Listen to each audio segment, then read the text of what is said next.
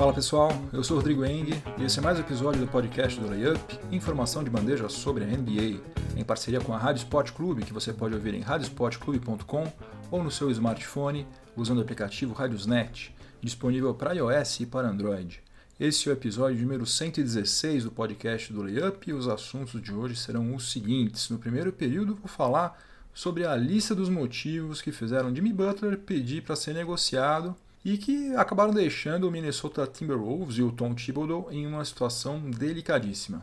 No segundo período, vou continuar falando sobre o Jimmy Butler, mas vou passar a abordar os possíveis destinos do ala armador. Né? E, pelo que parece, ele tem mais interesse em ser negociado com o Los Angeles Clippers, onde, em tese, ele vai poder se reunir com uma outra estrela em 2019. No intervalo, no quadro Enem da NBA, três questões sobre o Charlotte Hornets. No terceiro período, eu vou falar sobre o Mark Cuban, que com uma boa dose de cara de pau, né, alguns milhões de dólares, ele conseguiu se livrar sem maiores consequências daquele grave escândalo revelado em fevereiro desse ano no front office do Dallas Mavericks. E no quarto e último período, o assunto vai ser o contrato de patrocínio que o Portland Trail Blazers assinou recentemente com a BioFreeze, fazendo com que a franquia lá do Oregon se tornasse a 24ª franquia da NBA a ter um patrocinador de camisa. E curiosamente, essa mesma BioFreeze também assinou um contrato de patrocínio com o Damian Lillard, né, que é a principal estrela do Portland Trail Blazers, que pode ser um ótimo sinal para a franquia. Então, chega de delongas, vamos ao que interessa, o podcast do Layup está no ar.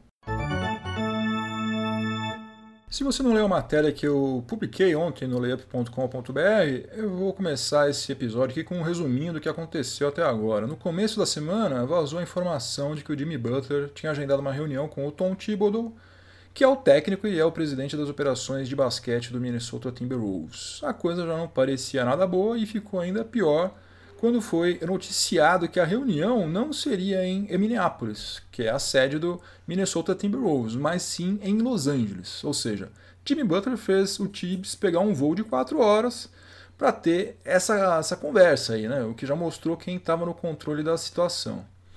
Aí, nesse meio tempo, surgiu também a informação de que a extensão contratual do Carl Anthony Towns só seria discutida depois que Jimmy Butler e Tom Thibodeau acertassem os ponteiros.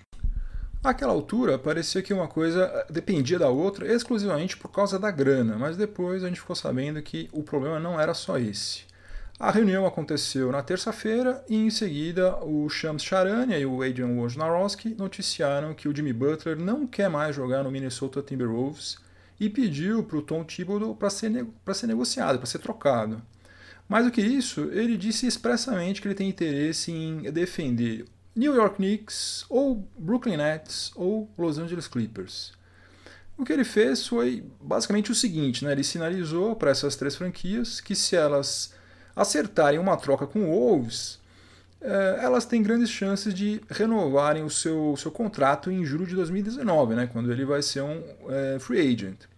E isso é bastante importante porque Jimmy Butler só tem mais um ano de contrato e dificilmente algum time vai ceder ativos relevantes, seja jogadores ou picks, para contratar alguém que vai bater as asas no ano que vem.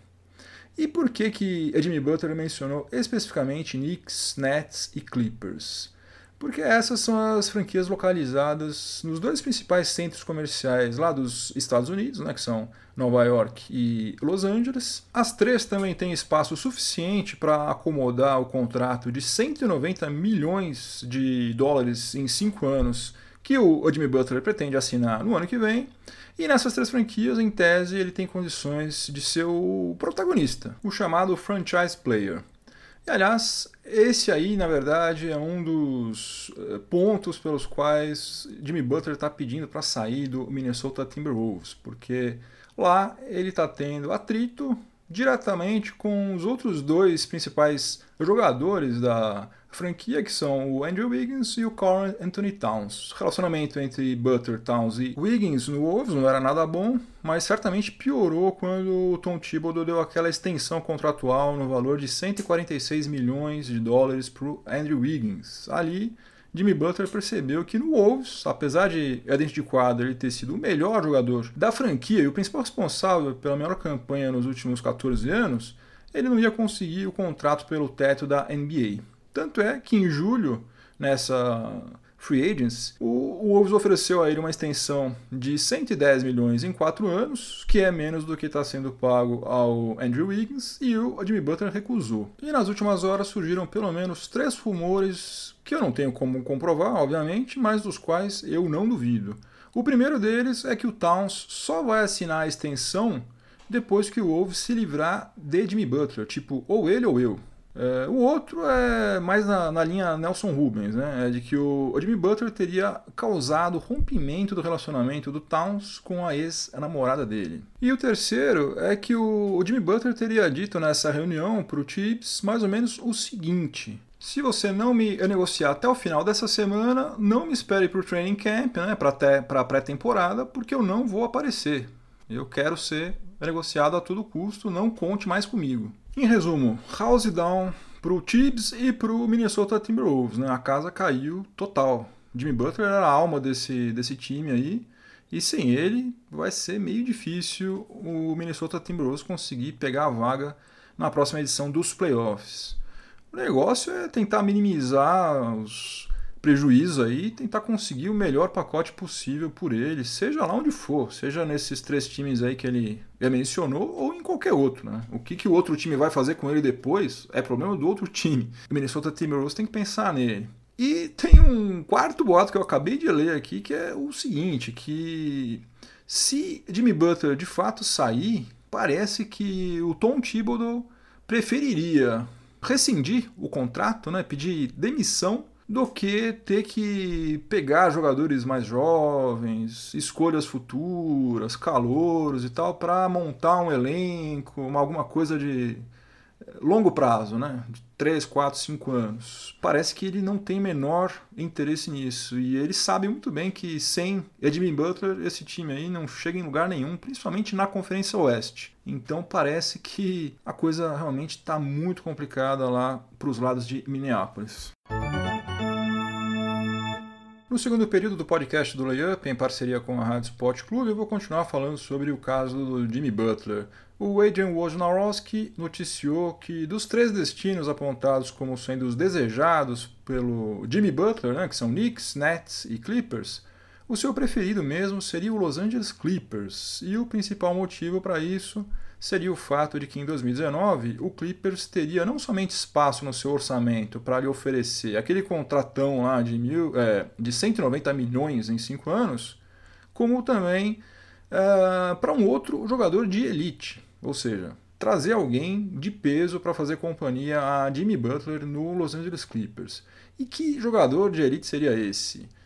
Kawhi Leonard, né, que já falou abertamente que quer jogar em Los Angeles. E se ele não for seduzido pelo canto da sereia canadense, ele vai ser um free agent em julho de 2019.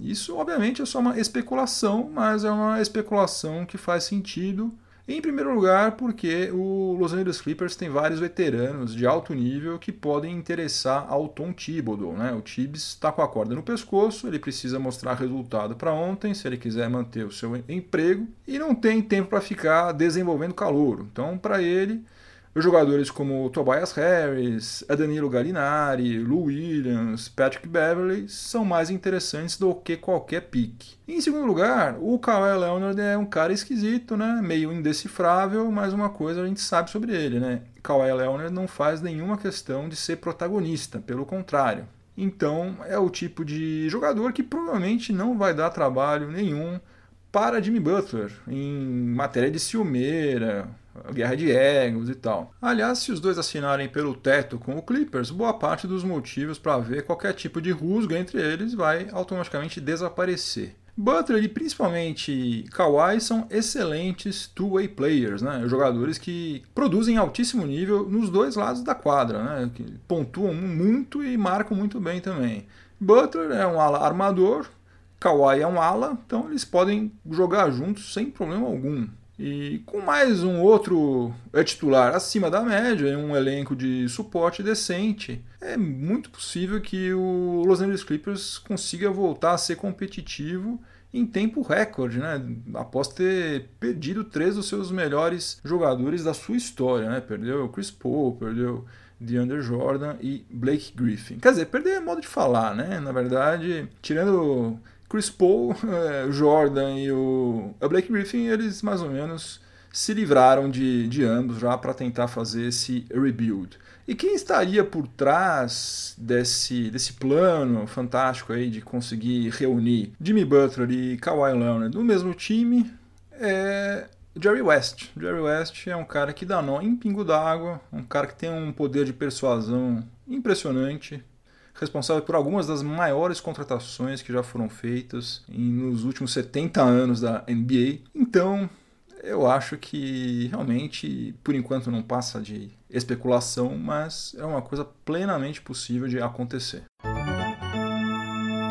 Chegamos ao intervalo do podcast do Layup em parceria com a Rádio Sport Clube e no intervalo, como vocês sabem, eu estou fazendo aquele quadro Enem da NBA que é uma série de quizzes que você encontra lá no site do layup.com.br. Eu estou pensando três questões a cada episódio e o tema de hoje é a franquia do Charlotte Hornets. Então vamos ver quem manja de Charlotte Hornets. Eu vou fazer três perguntas, você vai ter é, cinco segundos para escolher qual alternativa você julga que é a correta e depois eu vou dar as respostas. Então vamos começar. Primeira pergunta de hoje. Essa é fácil, hein, moleza? Essa aqui é para ninguém zerar. Quem é o acionista majoritário do Charlotte Hornets atualmente. Alternativa A, Magic Johnson. Alternativa B, Larry Bird. Alternativa C, Michael Jordan. Alternativa D, Larry Johnson. Ou alternativa E, Michael Thompson. Eu quero saber quem é o acionista majoritário do Charlotte Hornets atualmente. Alternativa A, Magic Johnson. Alternativa B, Larry Bird. Alternativa C, Michael Jordan. Alternativa D, Larry Johnson. Ou alternativa E, Michael Thompson. Tempo! A alternativa correta era a alternativa C, Michael Jordan. Né? Em março de 2010, o Michael Jordan adquiriu aproximadamente 90% das ações do Charlotte Hornets, fazendo com que ele se tornasse o acionista majoritário da franquia lá de North Carolina. Vamos passar para a segunda pergunta de hoje, segunda questão de hoje. Qual das marcas negativas abaixo foi registrada pelo Charlotte Hornets? Eu quero saber qual dessas marcas negativas foi registrada pelo Charlotte Hornets. Alternativa A: maior número de faltas cometidas em uma única temporada. Alternativa B: recorde de pontos sofridos em uma única partida. Alternativa C: menor pontuação em uma partida. Alternativa D: lances livres desperdiçados. E alternativa E: pior campanha na temporada regular. Eu quero saber, então, recapitulando tudo, qual das marcas negativas, dessas marcas que eu vou repetir agora, foi registrada pelo Charlotte Hornets. Alternativa A, maior número de faltas cometidas em uma única temporada. Alternativa B, recorde de pontos sofridos em uma única partida. Alternativa C, menor pontuação em uma partida. Alternativa E, lances livres desperdiçados. Ou alternativa E, pior campanha na temporada regular. Tempo.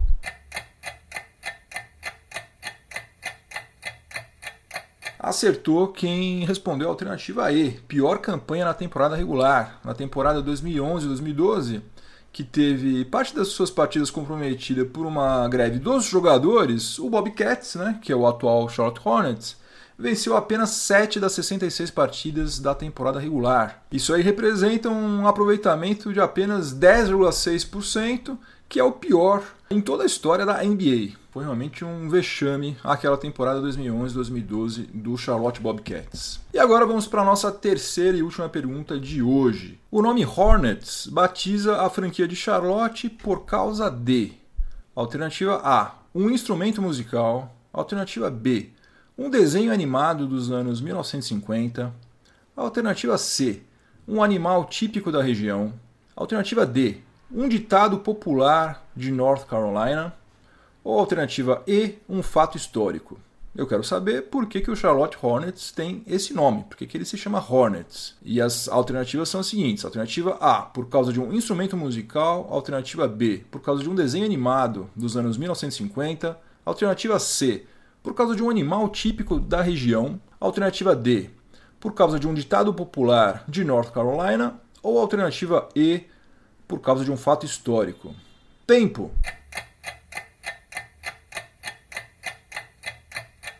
A alternativa correta era a alternativa E, por causa de um fato histórico, que aconteceu durante a Guerra de Independência lá dos Estados Unidos, né? entre 1765 e 1783, quando as 13 colônias lá da costa leste do atual território norte-americano se rebelaram contra o domínio da Grã-Bretanha. E o vilarejo chamado Charlottesville, que é a atual cidade de Charlotte, foi um dos pontos onde os ingleses tiveram mais trabalho. Sabendo que os ingleses estavam chegando, o que, que os habitantes lá de Charlottesville fizeram? Crianças, mulheres, idosos se mandaram, foram para um acampamento fora da cidade e ficaram na cidade cerca de 20 revolucionários fortemente armados esperando a chegada dos ingleses. E daí eles meteram bala, foi uma briga épica, acabaram perdendo porque eles eram em menor número, só que a coisa não acabou por aí não, porque os revolucionários que estavam fora da cidade começaram a cercar a cidade e impedir que chegassem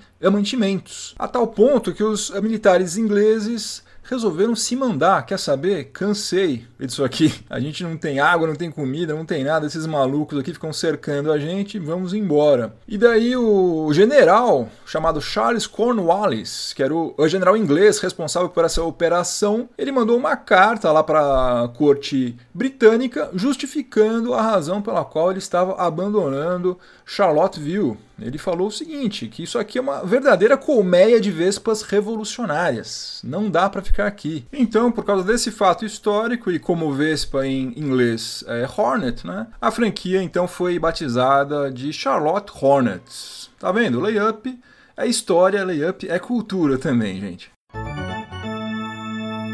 No terceiro período do podcast do Layup, eu vou falar sobre o Mark Cuban e o Dallas Mavericks. A investigação da NBA concluiu o que já se sabia há muito tempo, que o ambiente de trabalho lá no front office do Dallas Mavericks foi extremamente nocivo para as mulheres durante quase duas décadas, a ponto de mulheres irem trabalhar com medo de serem atacadas no elevador ou mesmo na sala de alguns dos executivos que comandaram a franquia texana durante anos, principalmente um sujeito chamado Tederma Usseri, que tinha o hábito, entre vários outros hábitos nojentos, o hábito de assistir vídeos pornográficos no ambiente de trabalho.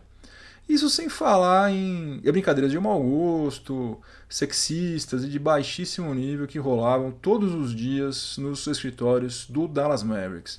Esse cenário aí foi pintado depois de serem ouvidas nada menos do que 15 mulheres que trabalharam ou que ainda trabalham lá no Dallas Mavericks, eh, confirmando que foi algo realmente gravíssimo. O Mark Cuban é provavelmente o proprietário de franquia mais atuante de toda a NBA. Ele está sempre nos jogos, ele entende mais de é, basquete do que muito jornalista, ele sabe de cabeça os detalhes contratuais de todos os seus jogadores, mas ele se limitou a dizer que ele não sabia de absolutamente nada do que aconteceu nos escritórios do Dallas Mavericks nos últimos 19 anos, que é uma coisa que é quase impossível da gente acreditar. Né? Ele se defendeu dizendo que não sabia de nada quando o escândalo estourou em fevereiro e repetiu esse mesmo discurso agora numa entrevista a Rachel Nichols, excelente no Rachel Nichols lá da ESPN. Bom, pelas regras da NBA, a pena mais severa que a liga pode aplicar em um caso desses é de 2 milhões e 500 mil dólares, que foi exatamente a mesma pena imposta ao Donald Sterling, o ex-proprietário do Los Angeles Clippers.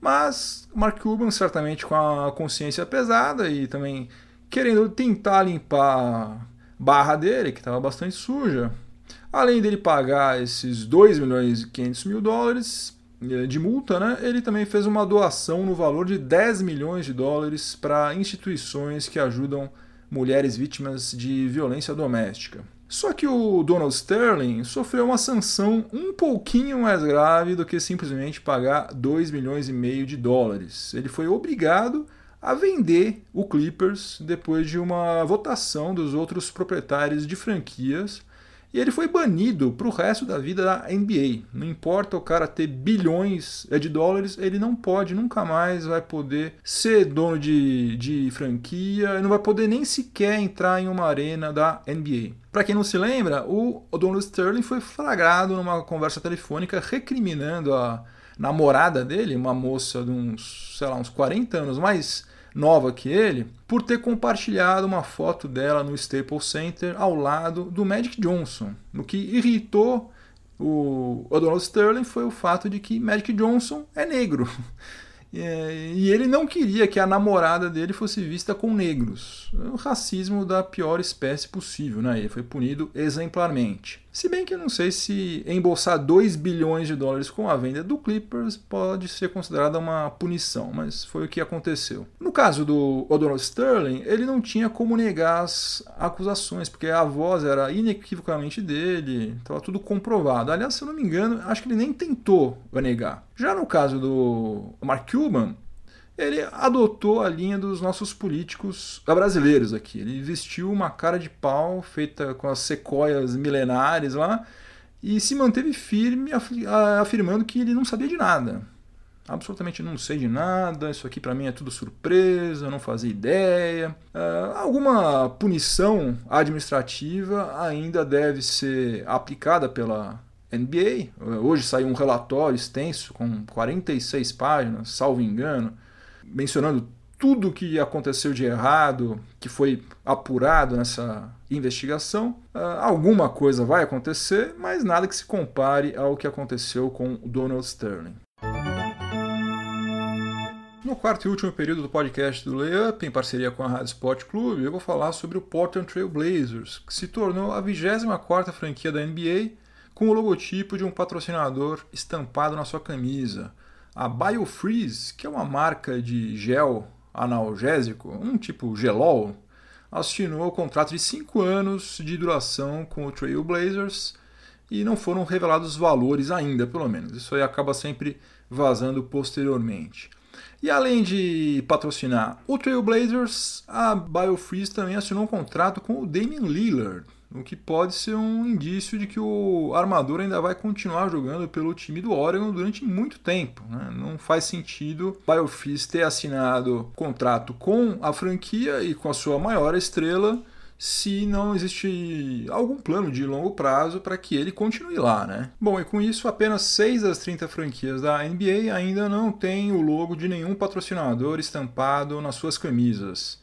São elas o Chicago Bulls, o Indiana Pacers, o Houston Rockets, Oklahoma City Thunder, Phoenix Suns e Washington Wizards. Inevitavelmente, todas elas em algum momento vão acabar assinando, porque é uma fonte de receita bastante interessante, principalmente se você pegar uma franquia como o Chicago Bulls ou como Houston Rockets, que tem mercado grande. Bulls tem um mercado gigantesco, né? Chicago Bulls pode faturar uma grana preta com esse tipo de acerto. Né? Devem estar esperando para que o, o, time monte um elenco mais forte, consiga resultados melhores, porque daí, sem dúvida nenhuma, eles vão conseguir também valores mais elevados. Quanto a, ao Portland Trail Blazers, o único problema que eu vi em relação a esse logo aí da BioFreeze é que pelas imagens que foram divulgadas, ele tem detalhes em verde em dois dos três uniformes que o Trail Blazers vai usar na próxima temporada. Sendo que, como vocês estão cansados de saber, verde não é uma das cores do Portland Trail Blazers. Isso aconteceu com a Infor, que é patrocinadora do Brooklyn Nets. Né? Quando foi divulgado o, o contrato, é, soltaram imagens com o uniforme do, do Nets estampado com um logo em vermelho, né? Tava um negócio meio estranho. E depois eles acabaram abolindo a cor vermelha, ficou somente preto e branco. Até onde eu sei, pelo menos. Não sei se eu tô comendo bola aqui falando bobagem, mas eu nunca vi em quadra, pelo menos, ninguém do Nets usando uniforme com aquele logo vermelho. Então é bem provável que aconteça coisa semelhante no caso agora do Portland Trail Blazers. De todo modo, são mais alguns milhões de, de dólares que estão entrando para os cofres da NBA e também indiretamente para os bolsos dos jogadores. A propósito, saiu uma estimativa de que o teto salarial da liga vai subir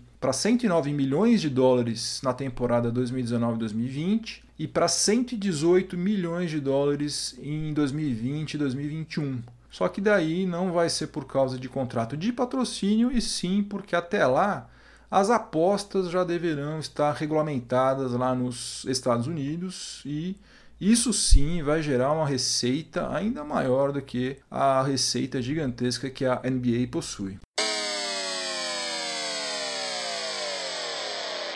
Game over, acabou mais um episódio do podcast do Layup. Substituí aquele sinal que parece sinal de escola, dá até um pouco de depressão, é, por esse game over aí que é mais simpático. E eu vou deixar aqui a minha trilha sonora para o final de semana, como eu sempre faço nos episódios que fecham a semana. E hoje eu vou recomendar uma música que se chama Take Five. É a terceira faixa do lado A do álbum Time Out, que foi lançado pelo The Dave Brubeck Quartet em dezembro de 1959. Como o nome da banda sugere, essa era a banda do Dave Brubeck. Dave Brubeck, um músico excepcional, fantástico, um dos grandes gênios musicais do século XX. Todo o álbum Time Out é maravilhoso, disco inteiro é fantástico, mas se você não está muito acostumado a ouvir jazz, sugiro que você comece pela Take Five. Take Five não tem como errar. Se você estiver ouvindo este episódio em alguma plataforma de podcast, por favor avalie positivamente o podcast do Layup para me dar uma força. Aliás, eu quero pedir uma outra coisa também. Por favor, perca uns 30 segundos para se inscrever no meu canal do YouTube canal do Layup, que isso também vai me ajudar bastante. Mesmo que você não escuta, não escute os episódios por lá, por favor, se inscreva que vai me ajudar muito. E se você estiver ouvindo na Rádio Sport Clube, continue sintonizado por aí que vem mais informação esportiva de qualidade na sequência. Um ótimo final de semana para todo mundo, muito juízo, voltem todos inteiros, inteiras para casa. Semana que vem tem mais. Abração, tchau, tchau.